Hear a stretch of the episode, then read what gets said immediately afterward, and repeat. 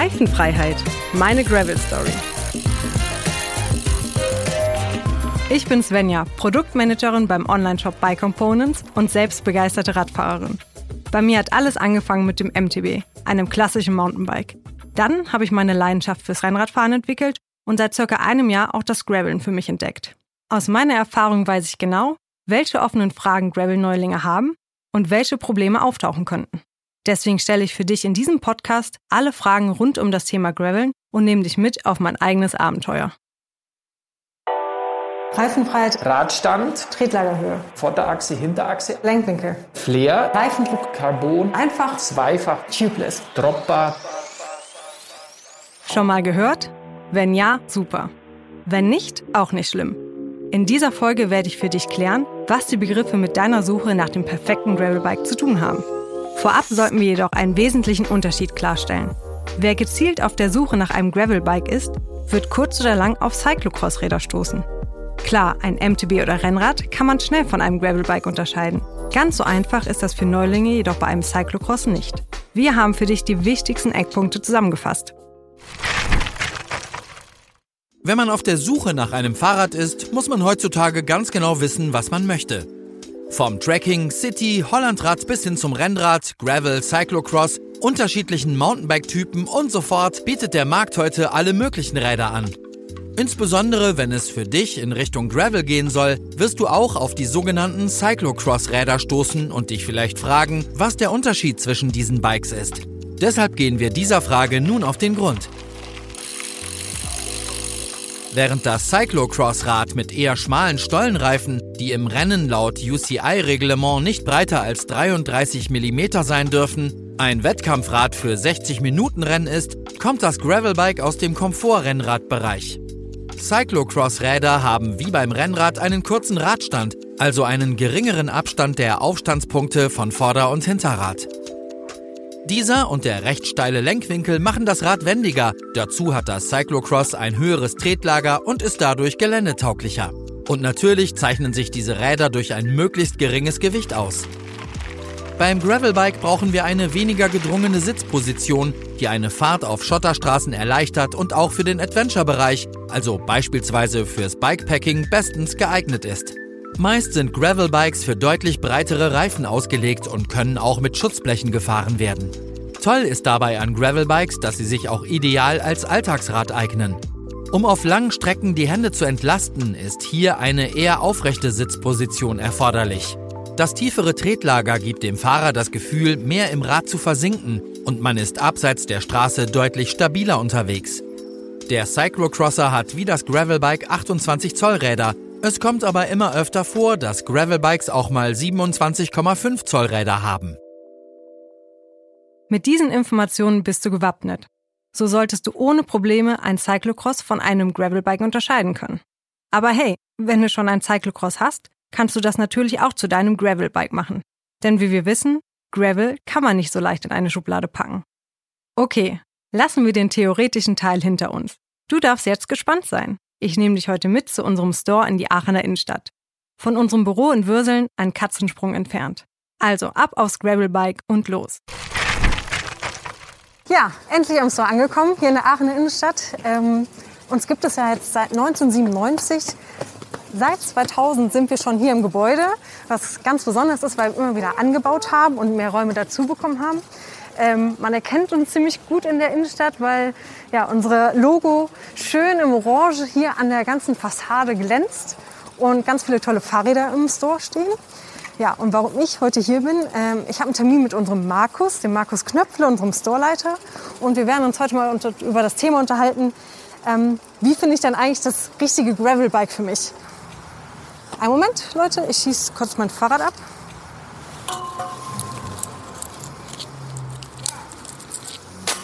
So, ja, nochmal kurz Markus, äh, den wir jetzt gleich kennenlernen werden. Der ist jetzt seit fünf Jahren hier im Store, ähm, Storeleiter bei BC angestellt. Ähm, der kommt aus dem Rennradsport. Bei ihm hat natürlich auch alles angefangen mit dem MTB, wie bei mir damals. Nur bei ihm halt schon 1996. Da ist er die WM in Australien im Cyclecross mitgefahren. Ist dann ähm, knapp drei Jahre später nach Italien und um die Jahrtausender-Wende ist er dann ähm, eingestiegen als Rennradprofi und äh, hat diese Karriere dann aber 2005 beendet und ist jetzt ein, ja, ein toller Mitarbeiter hier, der äh, uns einiges zu erzählen hat, was es äh, denn zu beachten geht bei der Suche auf das, äh, nach dem richtigen Gravelbike. Ähm, ich bin gespannt. Er wartet bestimmt schon auf uns. Lass mal losgehen.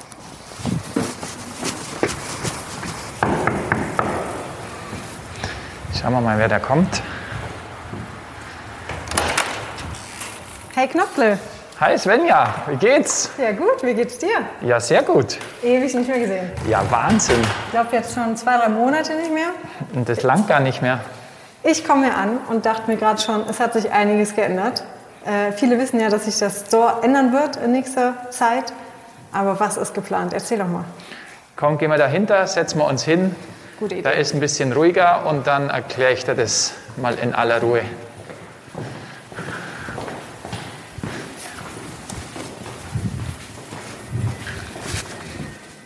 So, Knöpfel, erzähl. Wie geht's weiter?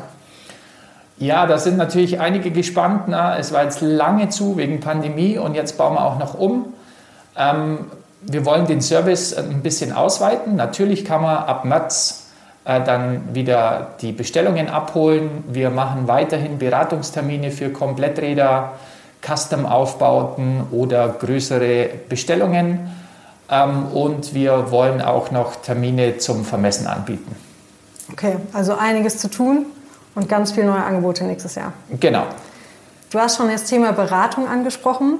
Das ist natürlich jetzt auch ein Thema, weswegen ich heute bei dir bin, weil ich bin auf der Suche äh, nach der Beantwortung der Frage, wie man das richtige Gravelbike für einen findet. Und du bist ja eh jeden Tag mit Kunden im Kontakt und weißt ganz genau, welche Fragen diese Kunden haben und wie man vielleicht den Einstieg erleichtert, welche, welche Fragen man auf jeden Fall, bevor man sich ein Gravelbike kauft, äh, beantworten sollte. Also ich äh, frage die Kunden immer erstmal, was sie bis jetzt gemacht haben, ob sie vom Rennrad kommen, vom Mountainbiken oder ob sie jetzt durchs Gravelbiken erst den Einstieg ähm, schaffen wollen. Äh, dann habe ich schon eine grobe Orientierung. Ähm, es ist was anderes, ob du vom schnellen Rennradsport kommst oder vom dreckigen Mountainbikesport. Ne? Die Geschwindigkeiten sind unterschiedlich und dann kann ich schon mal einordnen, übersetzungstechnisch? Ähm, ist er sportlich orientiert oder braucht man was ganz Gemütliches? Also das heißt eher, woher kommst du und kommst du schon von einer Bikesportart? Genau, genau. Weil wenn ich das weiß, dann weiß ich ja schon, ob der sportlich ambitioniert ist. Ne? Wenn einer schon seit Jahren Fahrrad fährt, vielleicht mal früher Rennen gefahren ist oder jetzt noch aktiv Rennen fährt und zum Beispiel für den Winter was sucht, einen Ausgleich. Im Sommer fährt er Rennrad, im Winter hat er keine Lust drauf ähm, dann kannst du da schon relativ viel rausfiltern. Und erst dann gehe ich eigentlich darauf ein, was man dann immer fragen muss, ähm, wie viel Geld er eigentlich ausgeben will. Aber schon, das ist natürlich ein guter Filter, um vorzufiltern. Wenn ich diese zwei Sachen schon habe, ich weiß, wofür ich das ungefähr gebrauche und ich habe einen ungefähren Preis. Mhm. Wie geht es dann weiter? Du hast gerade schon angesprochen, die Größe, die Geometrien. Ähm, wonach guckst du dann? Also ich will, ich will dich jetzt dazu kriegen, dass unsere Kunden oder unsere Zuhörer nachher wissen, okay, ich brauche das Bike für mein, beispielsweise fürs Bikepacken. Mhm. Äh, ich komme aus dem Mountainbikesport. Mhm. Äh, ich habe ein Budget von 1700 Euro. Mhm. So, das sind so drei Filter, die ich mir dann setze oder worauf ich achte. Und dann kommt aber noch ganz viel mehr. Es kommt die Größe, es kommt das, die Geometrie an sich, das Material, die Komponenten. Die Übersetzung hast du eben schon angesprochen. Das geht, wird ja immer feiner. Was ist dann dein Punkt? Nach Preis und Einsatzgebiet. Also wenn du sagst, du willst Bikepacking, ähm, dann ist ja auch klar, ähm, dass wir eine relativ entspannte Sitzposition brauchen. Und dann müssen wir auch darauf eingehen, was für dich Bikepacking heißt. Also fährst du vielleicht wirklich auch in die Alpen, na, dass du super lange, auch steilere Anstiege hast das hat dann was mit der Übersetzung zu tun, die richtige Größe zu finden. Ähm, perfekt ist es immer, wenn du eben zu uns kommst oder zu einem Händler gehst und dich beraten lässt. Ähm, du findest aber auch super viele Infos auf den Seiten der Hersteller selber. Die geben ja immer eine Größenchart an, weil die ja wissen, okay, wir verkaufen Fahrräder und für Leute Größe, wie groß bist du? Äh, 1,60. Genau, 1,60. Dann kannst du gucken, ähm, Bombtrack zum Beispiel, was sagt die Marke Bombtrack selbst denn ähm, bei 1,60 Meter, was du für eine Rahmengröße brauchst? Und entweder sie geben es dann eben an in 49, 52, 61, die klassischen alten Rennradgrößen oder XSSM. Dann kannst du da schon mal gucken. Und wir machen es eigentlich immer so, dass ich dir dann das passende Rad bestelle, die passende Größe und dich draufsetze, weil das ist dann nochmal was anderes. Wir haben ja immer einen Anhaltspunkt, das Rad könnte dir passen und dann setze ich dich drauf und stelle dir alles ein. Denn bei jedem Fahrrad kannst du allein durch leichtes Lenkerdrehen, die Hooks, also die Bremsschalthebel einstellen, Sattel vor, zurück, da geht es ja dann einfach an die Feinheiten. Genau, das ist dann so, wenn man das Bike schon hat, so die letzten Feinschliff machen, ähm, wie, ja, wie du sagst, Sattel einstellen, Sattelhöhe. Ähm. Was ist aber mit Kunden, die vorher schon, also die gar nicht die Möglichkeit haben, hier in den Store zu kommen und die müssen sich in diesem Dschungel zurechtfinden? Die rufen auch gerne bei unserem Service an, werden da gut beraten. Jetzt sind aber auch so Fragen wie, was ist mit einem Carbonrad oder mit einem Aluminiumrad? Mhm. Das ist so ein essentielles Thema, was natürlich auch schon preismäßig bei 1500 Euro schließt man meist schon ein Carbon Gravelbike aus, würde ich jetzt so sagen. Mhm. Ähm, warum gibt es da nochmal den Unterschied? Gerade, und worauf sollte man achten? Wann nehme ich eher ein Carbon Gravelbike?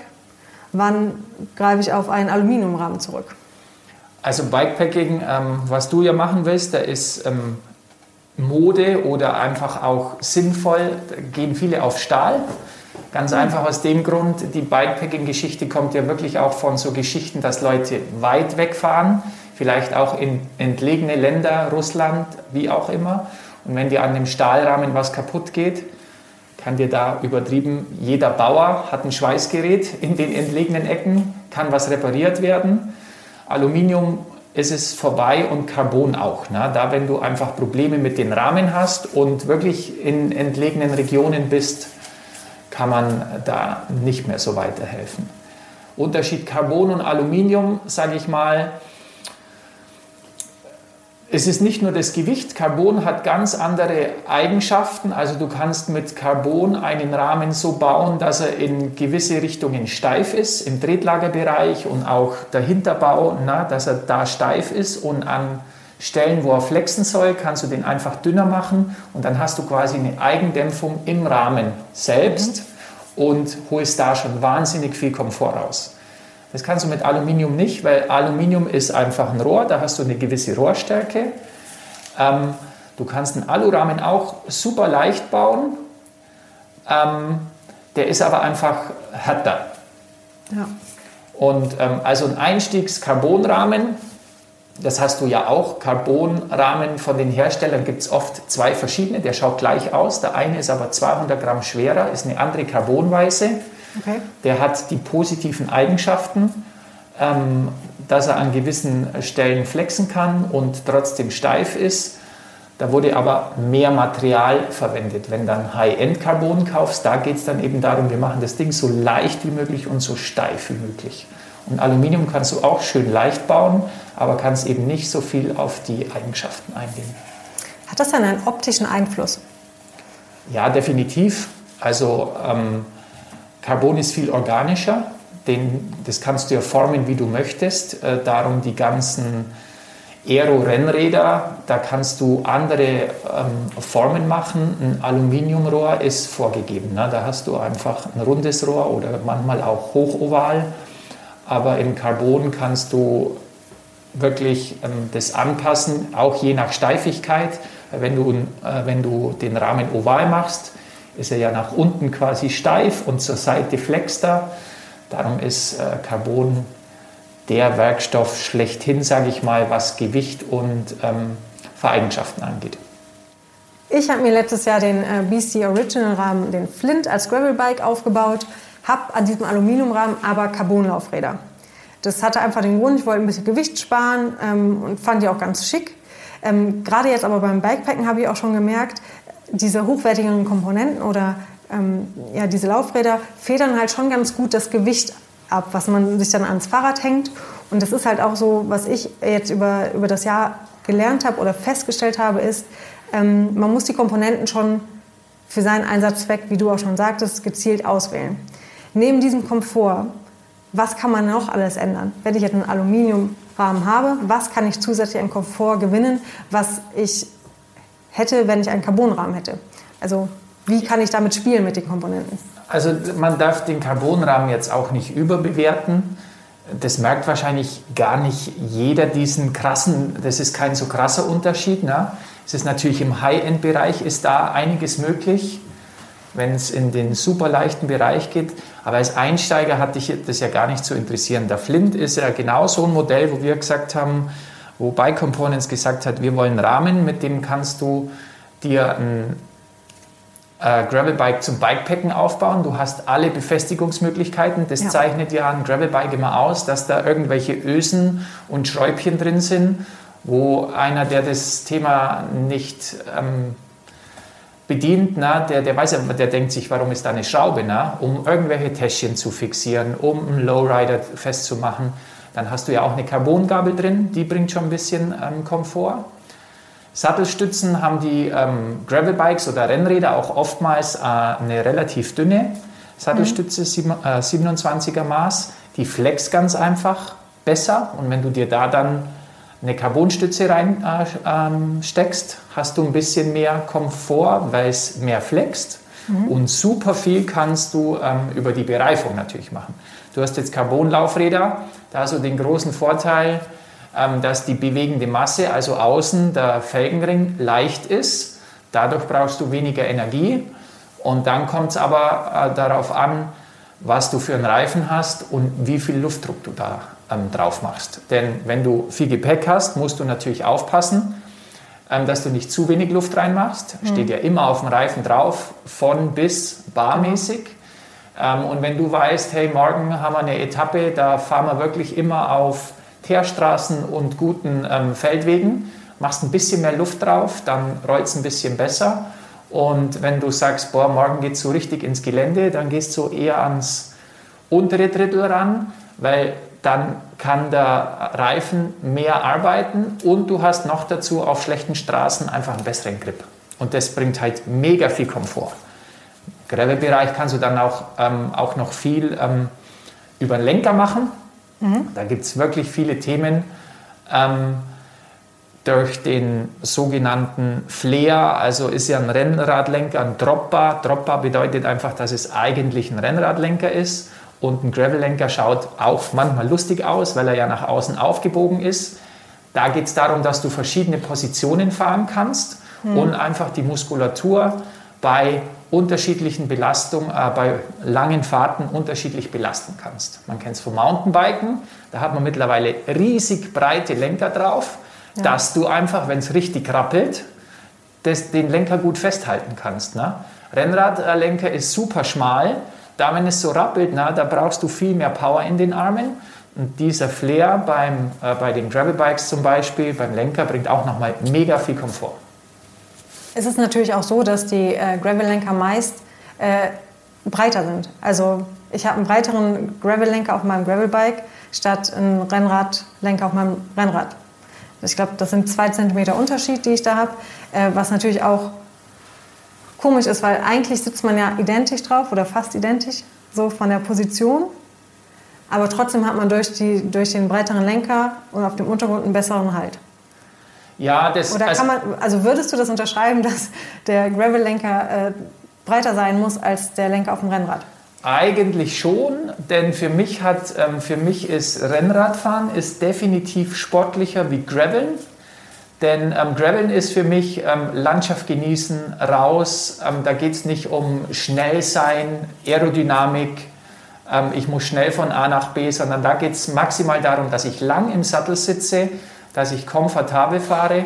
Und da ist es einfach, man geht ein bisschen breiter, ne? also Schulter, mindestens Schulterbreite oder ein bisschen breiter, dann ist es einfach entspannter zu sitzen.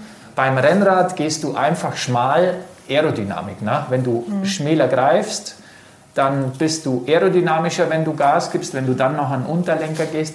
Das sind aber Dinge, beim Gravelbike gehst du eigentlich eher an Unterlenker, wenn es rappelt, oder wenn du einfach mal ähm, dich einfach ja. eine andere Position haben möchtest. Okay. So, Svenja, ich glaube, das Beste ist, ich hole meinen Rad, dann können wir uns das Ganze am Rad anschauen. Gerade mit dem ähm, Flair beim Lenker ist, glaube ich, besser, wenn wir da ein Bike haben. Super gerne. So. Jetzt haben wir hier mal ähm, von Specialized das Diverge. Da siehst du einfach, der Flair ist es, wenn du von oben drauf schaust, dass der Lenker quasi, wenn du im unteren Bereich greifst, geht der nach außen. Das, beim Rennrad hast du da quasi 0 Grad und es geht bis 20 Grad nach außen. Na? Also das wird dann so ein richtig schönes Hirschgeweih. Ja, ich sehe schon. Ähm, das bringt einfach Komfort. Du hast, greifst ganz viel Oberlenker oder bist hier auf den Hooks und gehst dann Unterlenker. Was bei dem Diverge jetzt auch ganz cool ist, die haben ein Future Shock System eingebaut, sprich die haben im ah, cool, ja. Steuersatz ähm, eine Feder drin. Da gibt es drei verschiedene Federhärten. Äh, und da hast du zwei Zentimeter. Das hilft dir im Prinzip, wenn du unvorhergesehen in ein Schlagloch reinfährst, nicht aufpasst. Na, bietet einfach noch ein bisschen Komfort. Und wenn es dir zu viel wackelt, dann machst du eine härtere Feder rein. Dann ist es fester. Also ist das die Zukunfts-Gravel-Gabel. Nicht unbedingt. Ähm, äh, hochsportlichen Fahrern oder die ein bisschen ähm, mehr Gas geben, die sind da sehr skeptisch. Wie auch ähm, bei der Übersetzung gibt es ja viele Skeptiker.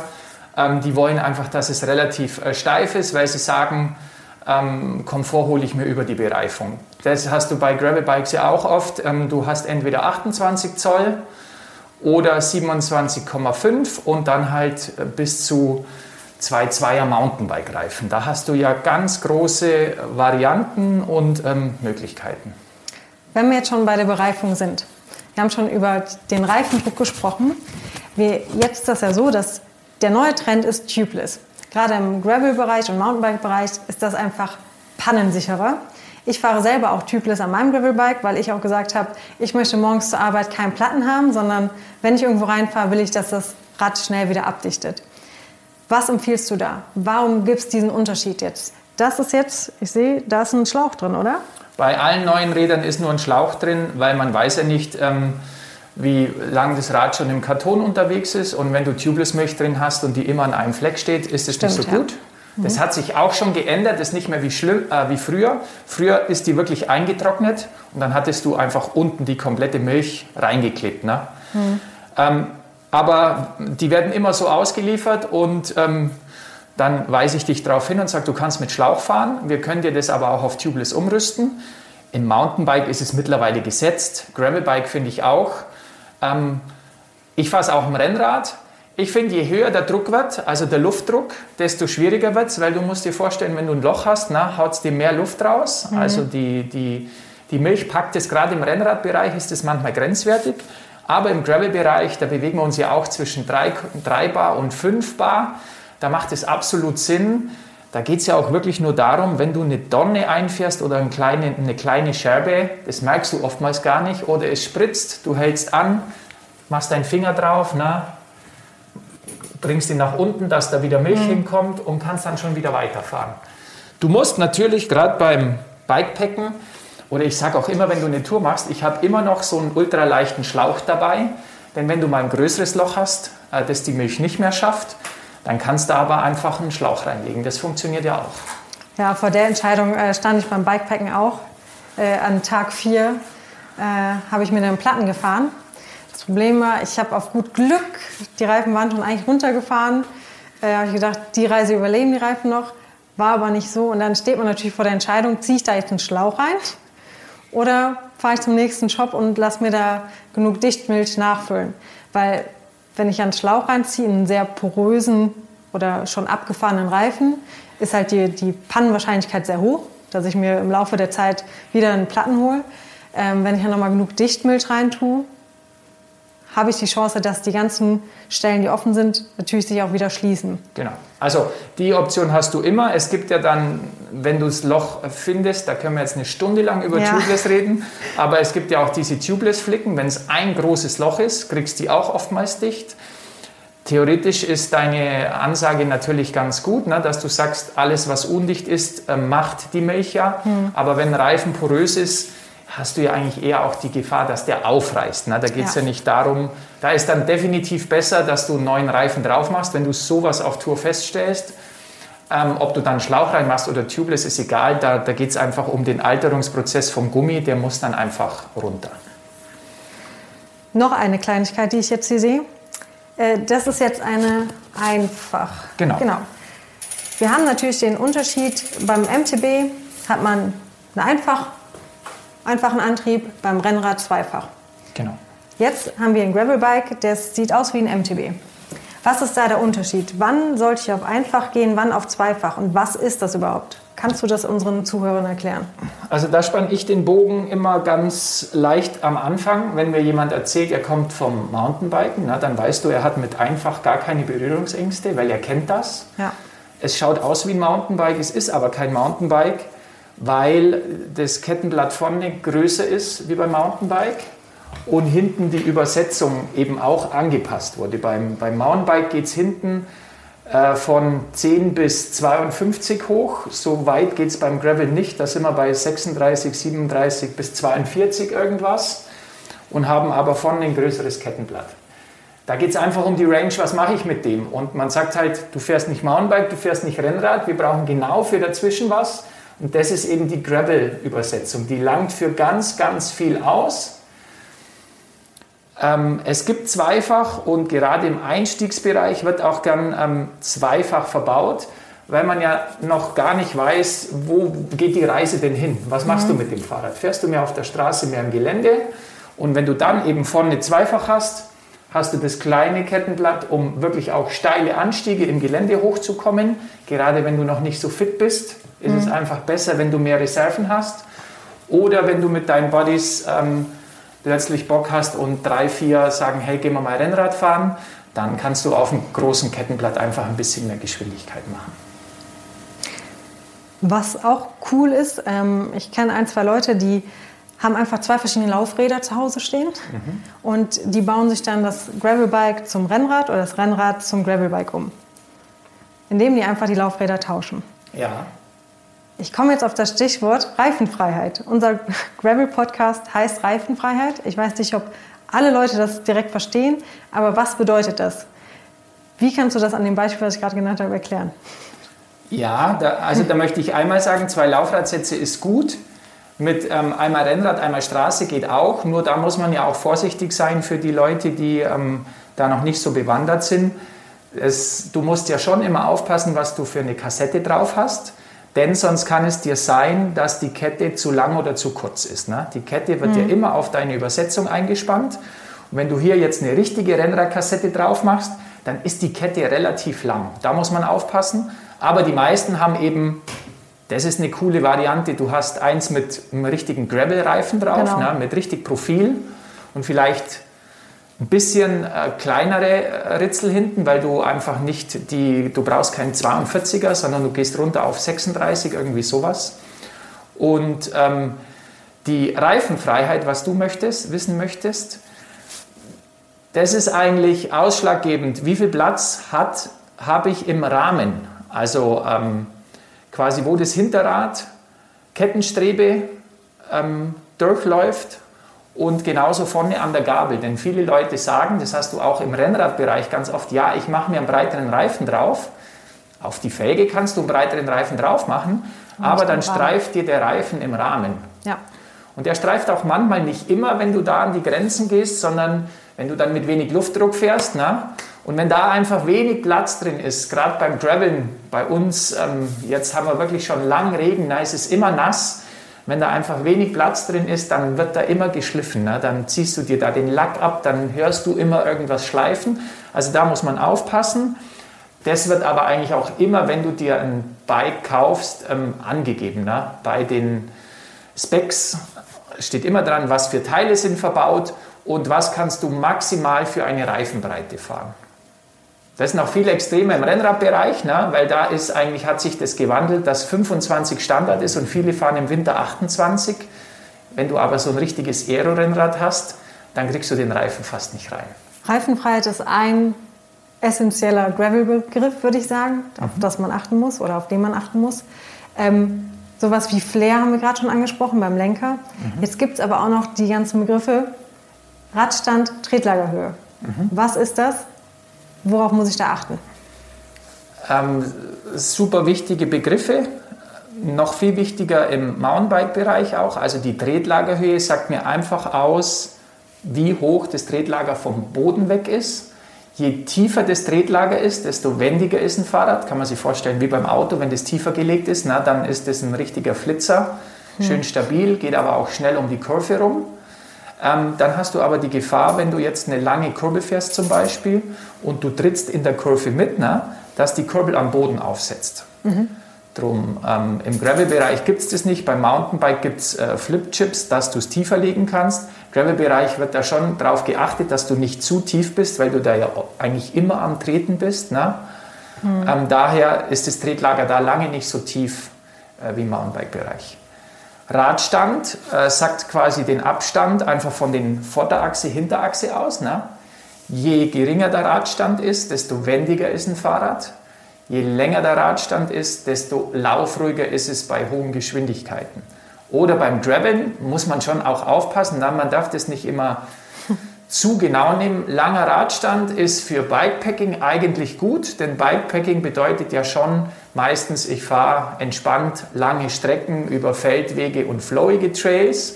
Und wenn ich dann auch viel Gepäck, wie du hast gesagt, du hast irgendwie 23 Kilo, hat dein Rad gewogen, ja. dann ist es schon gut, wenn das Rad nicht nervös ist. Gerade wenn du dann mal in den Genuss kommst, eine lange Abfahrt zu fahren, dass das nicht anfängt zu flackern. Letzter Begriff, der Lenkwinkel. Was hat es damit auf sich? Je steiler der Lenkwinkel ist, ähm, desto wendiger ist das Fahrrad. Steiler klingt jetzt auch so einfach, ne? wenn du von oben auf dein Rad schaust mhm. und Du siehst relativ wenig von deinem Vorderrad, wenn du nach vorne schaust, ist er steil. Je mehr du von deinem Vorderrad siehst, desto flacher wird er.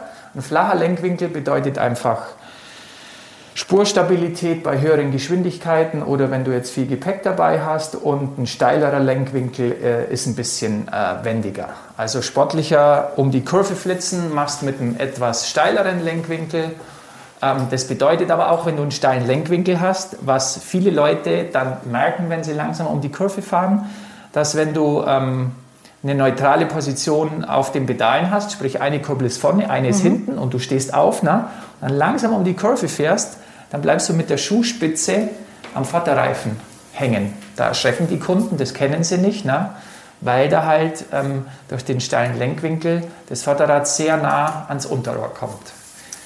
Ich glaube, das ist nicht nur bei einigen Kunden so, sondern gerade äh, bei mir, ich bin ja relativ klein, habe immer die kleinsten Fahrräder, mhm. ähm, ist das, glaube ich, ein grundsätzliches Problem. Ich habe das bei meinem ähm, Rennrad als auch bei meinem Gravelbike, dass ich, wenn ich langsam um die Kurve, um eine sehr steile Kurve fahre, dass ich gezwungenermaßen mit meinem Fuß ans Vorderrad komme. Aber das ist ja eine, eine Art zu fahren, die man eigentlich nicht mit diesem Fahrrad macht. Also wenn, fahre ich eine weitere Kurve und schneller durch die Kurve statt langsam und eng. Ähm, aber ja, äh, ist mir auch schon öfters vorgekommen. Genau, das beim Einsteiger ist es ganz einfach so, denn auch ähm, der sportliche Fahrer, der hat das gleiche Problem. Der passt es dann aber vom Pedalieren. Wenn du ein bisschen Fahrrad fährst, dann ist das überhaupt ja, kein Problem. Dann stellst du die Füße einfach anders, wenn du weißt, du fährst da jetzt durch diese Kurve. Genau, genau. Ja, super, mega interessant. Äh, danke dir für diese ganzen ausführlichen Beschreibungen der Begriffe und Besonderheiten äh, des Gravelrads. Und äh, ich hoffe, wir konnten einige Fragen klären und äh, es fällt unseren Zuhörern ähm, ja, leichter, äh, ein Gravelbike zu suchen. Danke. Gern geschehen. Punktlandung, weil jetzt kommt, glaube ich, mein nächster Termin schon.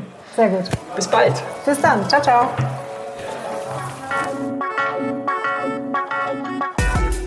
Es folgt unser Tipp der Woche.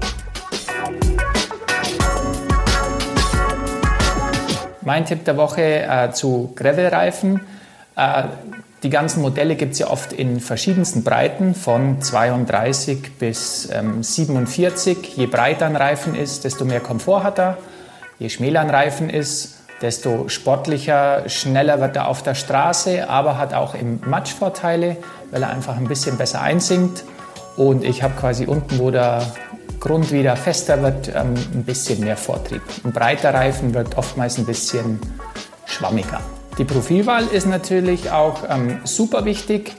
Wenn ich schneller unterwegs sein möchte, habe ich meistens auf der Mittellauffläche weniger Profil und nur seitlich ein bisschen mehr Halt. Wenn ich Luft ablasse, äh, weil ich weiß, ich bin mehr im Gelände unterwegs, habe ich mehr Grip. Wenn ich weiß, ich bin mehr auf schnelleren Wegen und der Straße unterwegs, mache ich, erhöhe ich den Luftdruck und dann geht es äh, richtig schnell dahin. Ähm, mehr Profil bedeutet besseren Vortrieb im Gelände, nutze ich natürlich auf der Straße auch schneller ab und ich merke schon, dass ich einfach nicht mehr so zügig unterwegs bin. Äh, Sidewall, den Begriff hört man ganz oft, ähm, ist gerade auch sehr in Mode beim Graveln und beim Mountainbiken, quasi dieser Kautschuk, dieser naturfarbene Sidewall. Ähm, die Sidewall ist aber super wichtig, das ist die Seitenwand. Bei einem leichten Reifen wird die dünner, das bedeutet, wenn da von der Seite ein Fels oder irgendetwas kommt, ist er anfälliger, wie wenn ich da einen etwas schwereren Reifen wähle, äh, der ein bisschen robuster ist. In unsere Breitengrade, wo wir uns hier bewegen, Mitteldeutschland, brauche ich keine so monsterdicke Sidewall, aber es gibt ja auch Regionen, wo das Geläuf einfach ein bisschen härter ist. Alpen, sobald Felsen ins Spiel kommen, macht es schon Sinn, da ein bisschen festeren Reifen zu wählen. Ich selber fahre von Specialized äh, den Pathfinder. Der ist super schnell, wenn ich einfach mit 5 Bar unterwegs bin. Und wenn ich Luft ablasse mit 3,5, 4 Bar unterwegs bin, dann ähm, habe ich super Komfort und komme auch jetzt durch im matschigen Gelände relativ gut zurecht. Äh, Leute, die jetzt aber sagen, ich brauche ein bisschen mehr Grip, die sollten ein bisschen gröberes ähm, Profil wählen und da ist von äh, der Gravel King von Panaracer eigentlich einer der meistverkauften Reifen. Funktioniert super gut. Das war's für diese Folge. Solltest du in Zukunft den Unterschied zwischen Cyclocross und Gravelbikes erklären müssen, kannst du mit deinem neuen Wissen glänzen. Knöpfle und ich haben dir wertvolle Informationen mitgegeben, die dich bei der Suche nach deinem Gravelbike unterstützen. Ich hoffe, dir hat die Folge gefallen und du hast Lust bekommen, dich intensiver auf die Suche nach einem Gravelbike zu machen, wenn du nicht eh schon eins im Blick hast. Du willst noch mehr wissen? Dann abonniere ganz einfach diesen Podcast und schreib uns, was dich interessiert, unter der E-Mail-Adresse reifenfreiheit at bike-components.de. Ich möchte raus aufs Bike mit dir. Deswegen nehme ich dich in der nächsten Folge mit in unsere Werkstatt. Dort treffe ich Pascal, unseren Werkstattleiter. Gemeinsam checken wir mein Gravelbike und erklären dir, worauf du bei deiner ersten Tour achten solltest. Ich freue mich drauf. Bis dann, deine Svenja.